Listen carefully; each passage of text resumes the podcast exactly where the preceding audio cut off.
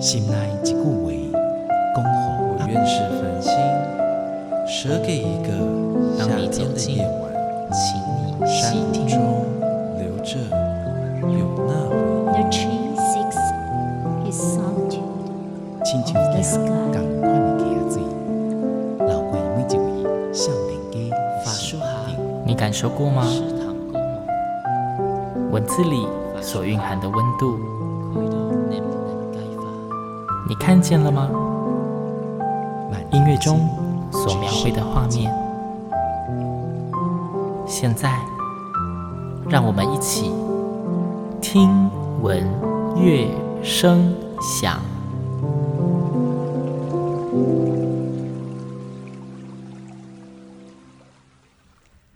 嗨，各位听众朋友们，大家好，我是新阳，欢迎再次跟我一起听闻乐声响。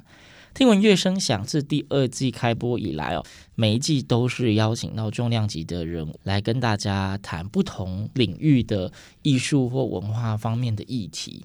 那今天的节目，新娘邀请到谁呢？今天新娘邀请到的是一位在台湾也算是知名女高音，她是林景如老师。老师你好。新阳好，大家好。景如老师，其实今天很荣幸可以把你请到节目中，但是这当然起因是因为有注意到老师在前一阵子发了一张专辑，是对，那个专辑名称叫做《时心》，哎，是拾起的拾。对对，我先简单讲一下，我当初看到这一个专辑的时候，第一个印象是这个拾心呢，讲的是是某一个什么十年的意义吗？还是为什么会叫实心呢、啊？我当初会定下这个标题是“拾起是动词”，对，啊，拾起。为什么？因为里面的作曲家林福玉老师的东西已经十多年，大概几乎都没有人唱。那再过来是我拾起我自己的母语台语，好，哦，所以就是技能的 Q 起来。好，所以我的感觉讲，我应该用 “Q 心”这两字，这两字字国语来对无什么意思啦。可以啦，这样讲还是可以的。就是我们就 就把它缩写一下，其实就是重拾初心嘛。这样讲起来，还是可以赋予一个意义。是对，然后而且我注意到说，老师这一整张专辑里面只有两位作曲家的作品，而不像一般有些专辑会有收录很多不同的作曲家。是。呃，我就收录了林福玉老师他七首歌，然后陈维斌老师五首。嗯，为什么只针对收两位呢？呃，其实我想好听的歌曲很多啦。对，那我觉得一步一步来。我的个性上，可能一次我可能能去专心在感受一位作曲家的东西。我的能力上，大概就是同时可能两位，然后去想象，或者是说去。感受他们这些作曲的背景动机，然后对我来讲，两位作曲家已经是够多了。OK OK，那这一张专辑啊，从老师您开始想要做这张专辑到真正的完成，我们说录音完成，大概花了多久啊？从我决定要录台语的专辑到录完，其实只有半年。哦，半年而已。可是录完音之后，我花了一年的时间。在所有作词作曲者的授权哦，对这个东西我花了很长的时间。就是我们现在非常重视所谓的著作权或是版权的部分。对，这我觉得是应该的啦。那当初我就是先录音下来，嗯、然后我觉得说，我们就先把它录下来，然后版权拿到了之后再来发行这样子。哦，所以这至今就花了一年了。花了一年，对。我其实用两天的时间录了九十八分钟，嗯，就有二十首歌，哦，那最后我们是拿出十二首曲子，对，那当然里面除了版权的问题，那有一两首是我觉得不够好，对自己还有更多的期待，觉得不应该只有这样吗？是，当然整个专辑我觉得也还有改进的空间啦，但是就是说我用我的诚心来跟大家。分享这十二首曲子，而且全部都是台语的歌曲。对，呃，另外一个题外话是，我记得老师其实这不是您的第一张专辑，对不对？对对对，我二零一九年有发行一张呃德国艺术歌曲，最后四首歌、哦、是、嗯、那一首歌，其实好像有入围奖项嘛。哎，对，在二零二零年有入围 传艺金曲奖的最佳演唱人奖，是是有得奖的作品都被人家默默的挖出来，想藏都藏不住。没有，我我我很幸运受到青睐，谢谢。上一张是德国艺术歌曲，然后这一张却是台语的歌曲。其实以乐曲的选择来说，这两个算是转折蛮大的耶。对，其实是这样子，就是说我在二零二零年就是六月份的时候吧。传艺金曲奖公布我入围最佳演唱人奖，嗯，那第一时间我当然是跟我的妈妈分享，分享，但是我妈妈呢，就是告诉我说，嗯，好啦，你就搞唱歌，啊，不过好，你唱啥，其实大部分我拢听无啊。哦，哦，我觉得我，我这么高兴，我得到这样的一个。一个肯定，然后我妈妈竟然是给我一个，哎，是先给你一个小小的一点点糖，然后后面就给我重重的一击，嗯、就是说她其实大部分时间都听不懂。嗯，其实她已经从我十八岁开始学声乐，嗯，她就陪着我去上课。嗯哼，哦，陪着去上课，陪着我去上课，从南投到台北坐国光号，坐中兴号。哇，我妈妈都是这样陪着我去，然后坐在老师家的客厅等我，然后陪着我回家，然后一路到我去维也纳，然后回来，然后演出。现在我自己的孩子都结婚了，嗯，你看这么久的时间，我妈妈从来没有告诉过我，她听不懂，她默默在承受这件事情。可是，一直到。我真的受到肯定的时候，我妈妈竟然告诉我说：“啊，其实你就算我大部分时间拢听无。”啊，不过你就搞出丢，种我嘛是真为你欢喜啦，只是我听无啦。所以，其实我妈妈和我这句话时阵吼，我心里是有点受伤的。嗯，对。但是我是回家自己想了几天，然后我觉得说我是不是该做一点妈妈听得懂的歌这件事。所以我就跟我的钢琴伙伴，就是我的最好的伴奏，也是我最好的指导，就是谢欣荣老师。嗯，我跟他说，我想录一张台语专辑，然后欣荣是欣然接受，他说好啊，就这样子。于是呢，他就开始找谱，然后他就一首一首弹给我听哦。一首一首弹给你听，哎，你喜欢哪一个旋律？这样，对，他就说：“来，现在我们林福义老师是这些曲子，然后呢，他就跟我说，还有一位陈维斌老师。那因为陈维斌老师大部分时间都待在日本，哦，对，他之前都是待在日本比较多。对对对，他是到最近几年才回来台湾嘛。嗯，那呃，他的作品大部分都是合唱团在唱。”对，合唱团在唱。对对对，他合唱团其实唱很多，那我们声乐独唱者就比较少去注意到，注意到他的曲子。嗯、那可是新荣就告诉我说，陈慧斌老师的曲子你听看看，然后哎，发觉他曲子好可爱哦，可爱。对，或者是他的曲子很有画面哦，嗯，好。然后我觉得，嗯，词也写得很好，然后这个人很有趣，他会写词，然后也会作曲。所以呢，我们就决定就是针对这两位作曲家。哦，对，所以其实严格上来讲，起因既然是妈妈的一句话嘛。对，就是我喜欢唱一对歌曲，好我妈妈听我。那这节目一开始，新阳就已经听到了让我自己觉得有点感动的故事。啊，但是节目中一定要有音乐。我们既然今天是要介绍这一篇专辑，老师可不可以分享一首歌给听众们呢？嗯，我想先介绍林福玉老师的《故乡的红红花》。故乡的凤凰花，对、嗯、对，这首歌哈，是安呢，就是讲作词者哈黄静雅老师，他作词的时候其实才二十几岁，嗯。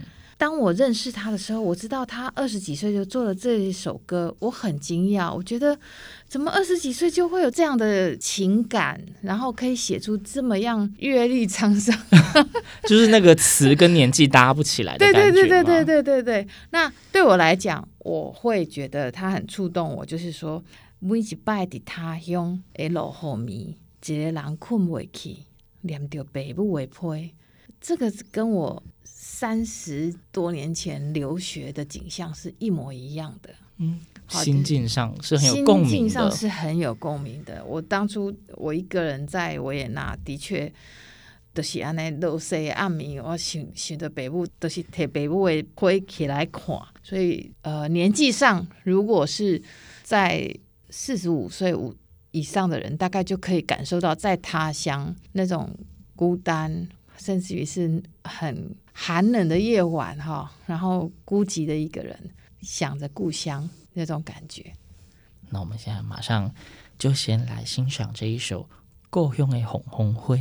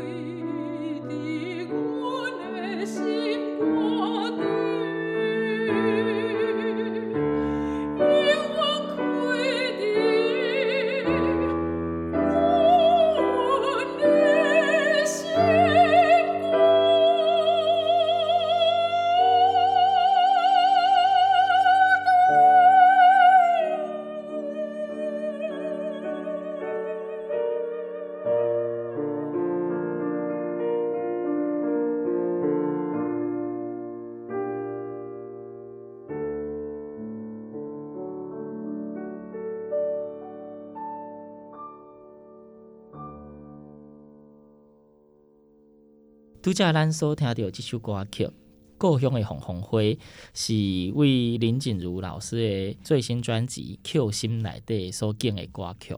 啊，毋知影大家听了有满意无？有介意无？诶、欸，迄、那个算了，好，迄个落后迷，没有啦，迄个音乐真好听吼，有水哈。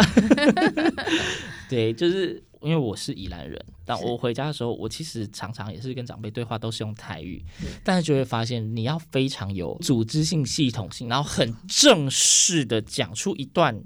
完全的台语语言其实没有那么容易，因为它跟我们一般对话随便用一些单字词汇组起来又不太一样。对，对，那我刚刚我记得我前面有问老师说，就是老师你上一篇专辑是德国艺术歌曲，对，那这一张是台语歌曲。我刚刚有提到说，因为这感觉对比跨度蛮大的。是，那我现在想要问的问题就是，因为我们应该大家比较熟悉的就是所谓的声乐家，或者是我们说很多的歌手。在唱歌的时候，第一,一般都还是以所谓的西方经典为主。那老师虽然说因为母亲的一句话，对，让你决定想要录一张让自己的家人能够听得懂的歌曲，是。那不晓得老师您对这一次这样录制这一张全台语专辑，这上面你有没有什么呃不一样的感想，或录的过程中你有比较有多了一些什么样的体悟或是想法吗？其实哈，我本来就对台语有信心，因为我读小学的时阵哈，是刚刚好和老师罚钱的啦。就是传说中什么讲台语要罚钱的年代。对对，然后就常常被举报，就是老师林锦如讲台语哈，老师林锦如又讲台语了，老师林锦如又讲台语了，然后就是我的钱就是每天都会变成班费。可是呢，我刚刚等于出去讲，跟我爸爸跟我妈妈讲。我今仔个去要老师罚钱啊！我们爸爸总是甲我讲一句不要紧啊，就三个字不要紧啊。对，一般的家长应该就会告诫小孩子说啊，你怎么又被处罚了？对，要小心一点之类的。啊，我从小就是我的家庭是小康家庭，我父母亲是种田的，嗯，好，所以其实被罚一块钱，其实那个时候是是。不得了，可以可以吃冷冷两霸丸啊！呢，那个时候可以吃冷两霸丸啊！那个一块钱可以一餐了耶。对，所以但是我我的父母亲从来没有人对我讲过，就他们从来没有讲过你不可以被罚钱，从来没有。甚至于我的爸爸是每天我妈妈会给我一块钱的零用钱，嗯，可是我爸爸在我出门之前会另外再塞一块钱给我。为什么？那一块钱就是准备让我被罚的钱。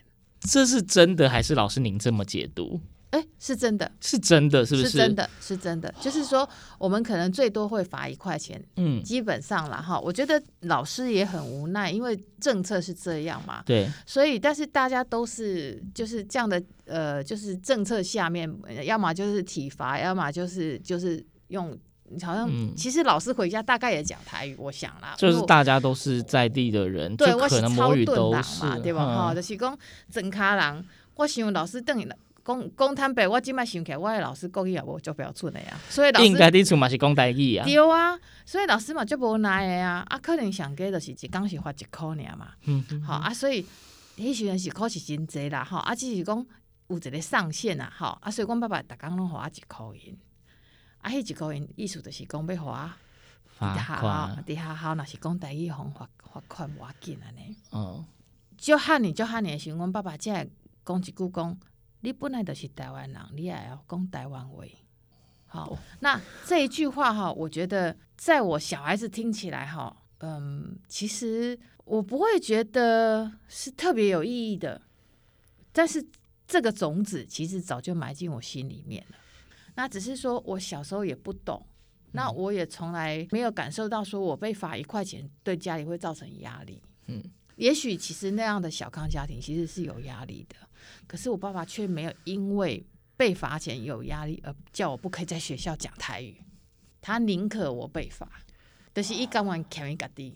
所以说，一直到这一次我在准备这个台语的专辑的时候，我才发觉我爸爸对我的影响好大，我竟然没有遇到任何的台语发音的困难。因为从小大家在很小心的不能够讲出台语的时候，你就是一直在讲台语。对，我回家是全台语的家庭，嗯，然后我去学校，其实就讲说我的孩子好了，我的孩子上小学之前他是不会波波摩佛的哦，嗯，上了两个礼拜之后，老师打电话来说，哎，你的孩子看起来不像怪怪的孩子啊，就不像是学习有障碍的。对对对对对，老师讲的很委婉哈，嗯、然后说，可是他为什么不会波波摩佛？我说他不是去上学，老师就会教吗？他不是就是在该在学校学吗？啊，对。然后老师说哦，没有，现在都是学会才来。但是事实上很多事情就是，我觉得家庭是一个语言很重要的学习场所。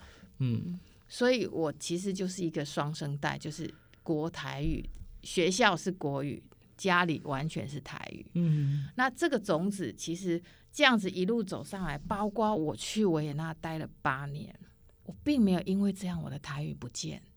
这应该是一件蛮难得的事情。对，因为在一个语言完全不一样的国度，八年算是一个蛮长的时间。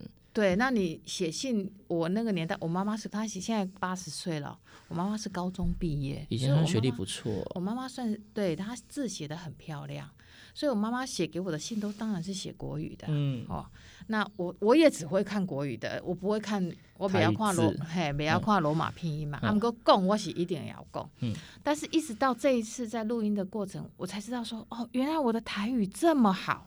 就是没有必要再去问说啊，这个字我要怎么唱？对，就是例如说陈慧斌老师有一刻哈，逆卡贝哦，逆卡贝。好，那很多人就会觉得逆卡位这个词已经真济人没晓啊吧？对啊，对不？对。那现在先讲讲啊，聂卡贝是嘞，垫脚尖，好，对不对？嗯。但是这个真的这个字写出来，已经很多人不知道了，不知道那是什么意思，甚至不知道他要怎么样完整的念出来。对，那现在这首歌出来，我希望大家能够重拾，就是哦，逆卡位这么样一个可爱的动作。嗯，好，老师既然提到这一首歌，不如我们就先听听看这一首歌。好，然后待会我们再继续来聊聊，因为刚刚跟老师聊的过程中，其实有一些听起来其实很老师讲的很平淡，但是我听到我自己觉得有一点。受到触动，刚刚开始流泪。对，那我们先听一下这一首歌，是由陈文斌老师作词作曲，并且由刘新成老师所编曲的，林静茹老师演唱《你卡贝》。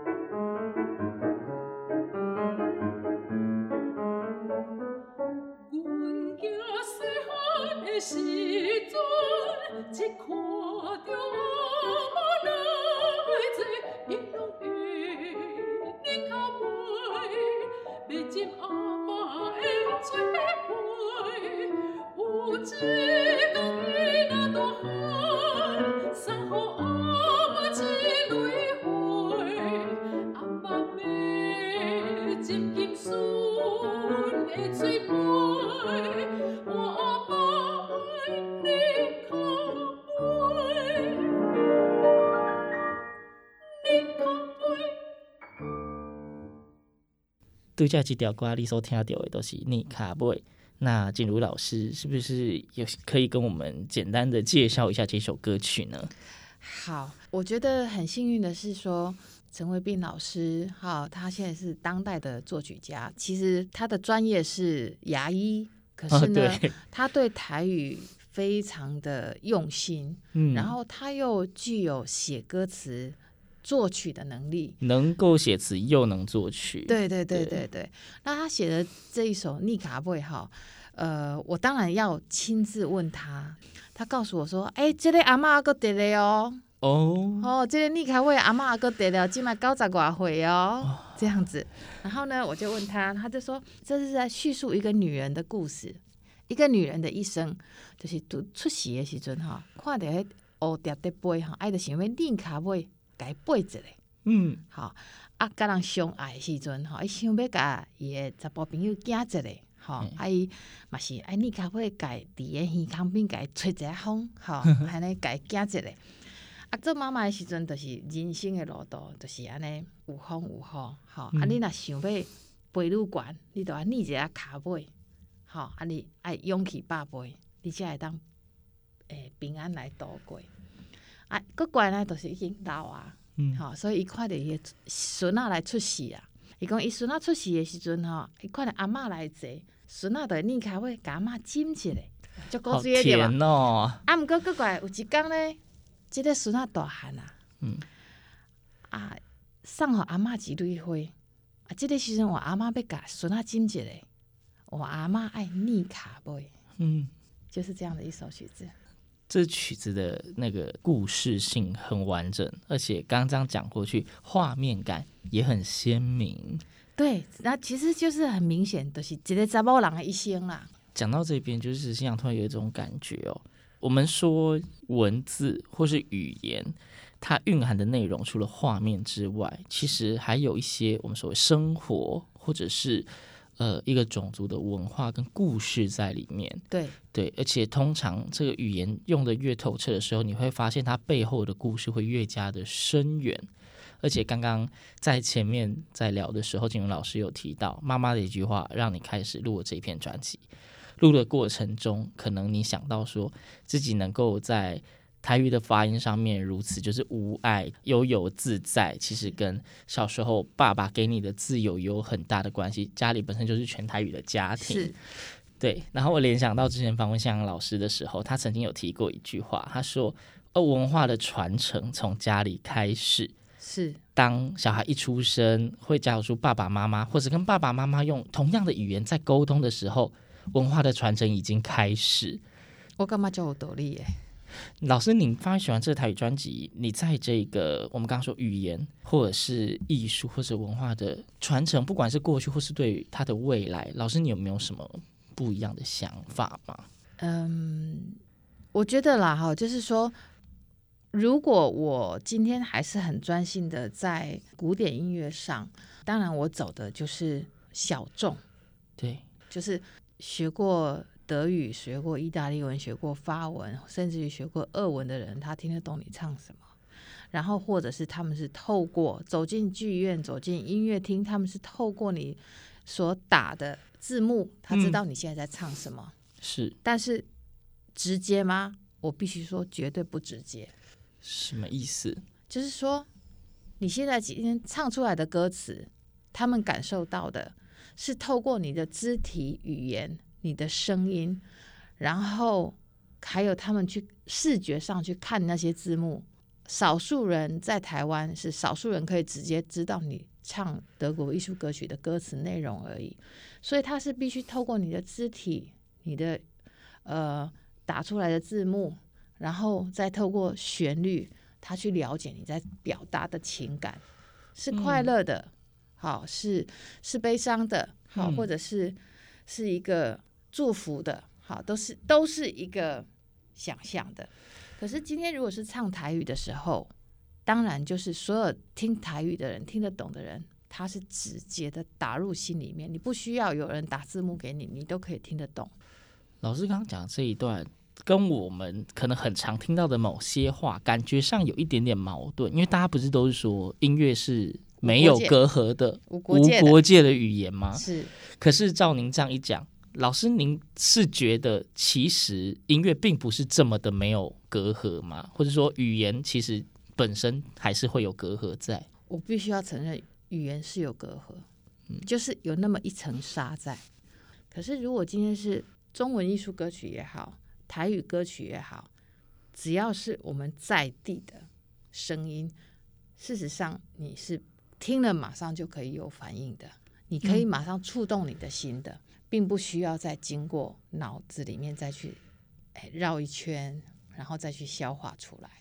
因为那是熟悉的语言，听到了当下，你已经可以直接想到，或是跟自己的记忆有所连接。对，所以我所谓的一隔一层纱，所以应该讲，因为很多的我们说艺术作品，它要可以触动人的心灵的前提，应该是它的艺术性能够跟当事人自己的不管是生活经验或是文化阅历有所连接，才会达成。